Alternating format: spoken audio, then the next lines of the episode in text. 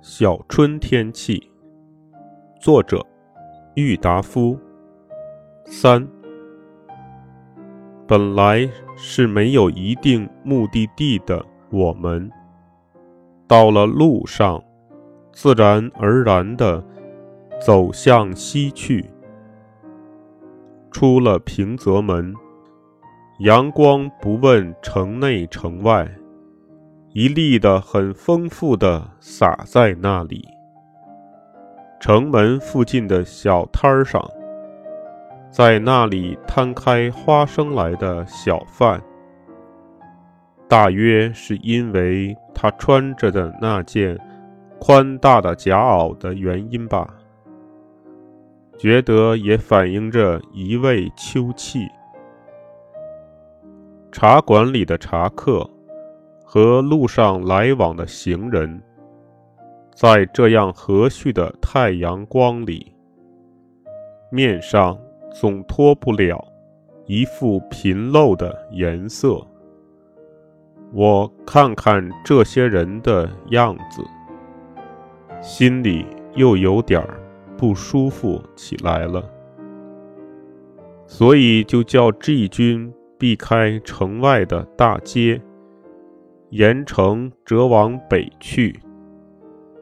夏天常来的这城下长堤上，今年来往的大车特别的少。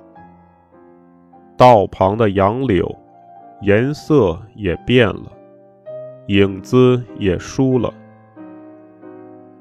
城河里的浅水依旧映着晴空。反射着日光，实际上和夏天并没有什么区别。但我觉得，总有一种寂寥的感觉浮在水面。抬头看看对岸，远近一排半雕的林木，纵横交错地列在空中。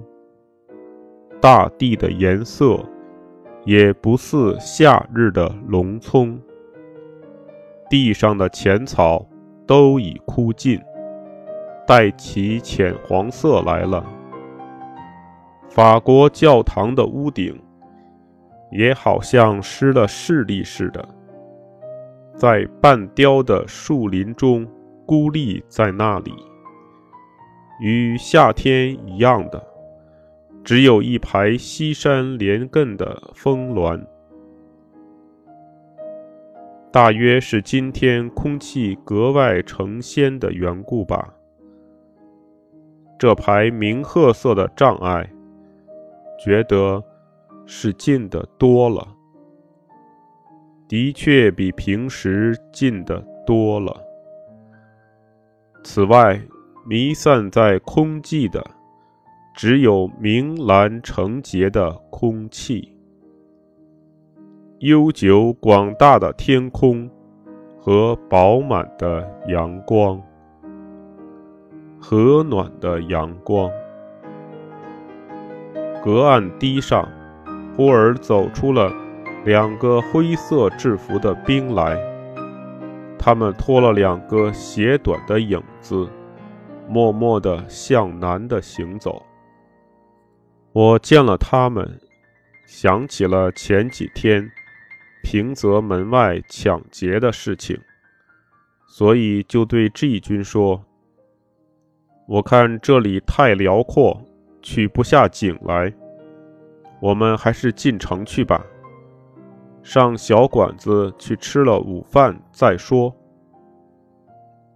”G 军踏来踏去的看了一会儿，对我笑着说。近来不晓怎么的，有一种莫名其妙的神秘的灵感，常常闪现在我的脑里。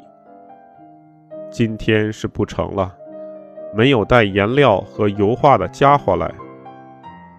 他说着，用手向远处教堂一指，同时又接着说：“几时我想画画教堂里的宗教画看。”那好的很啊！猫猫虎虎的这样回答了一句，我就转换方向，慢慢的走回城里来了。落后了几步，他也背着话剧，慢慢的跟我走来。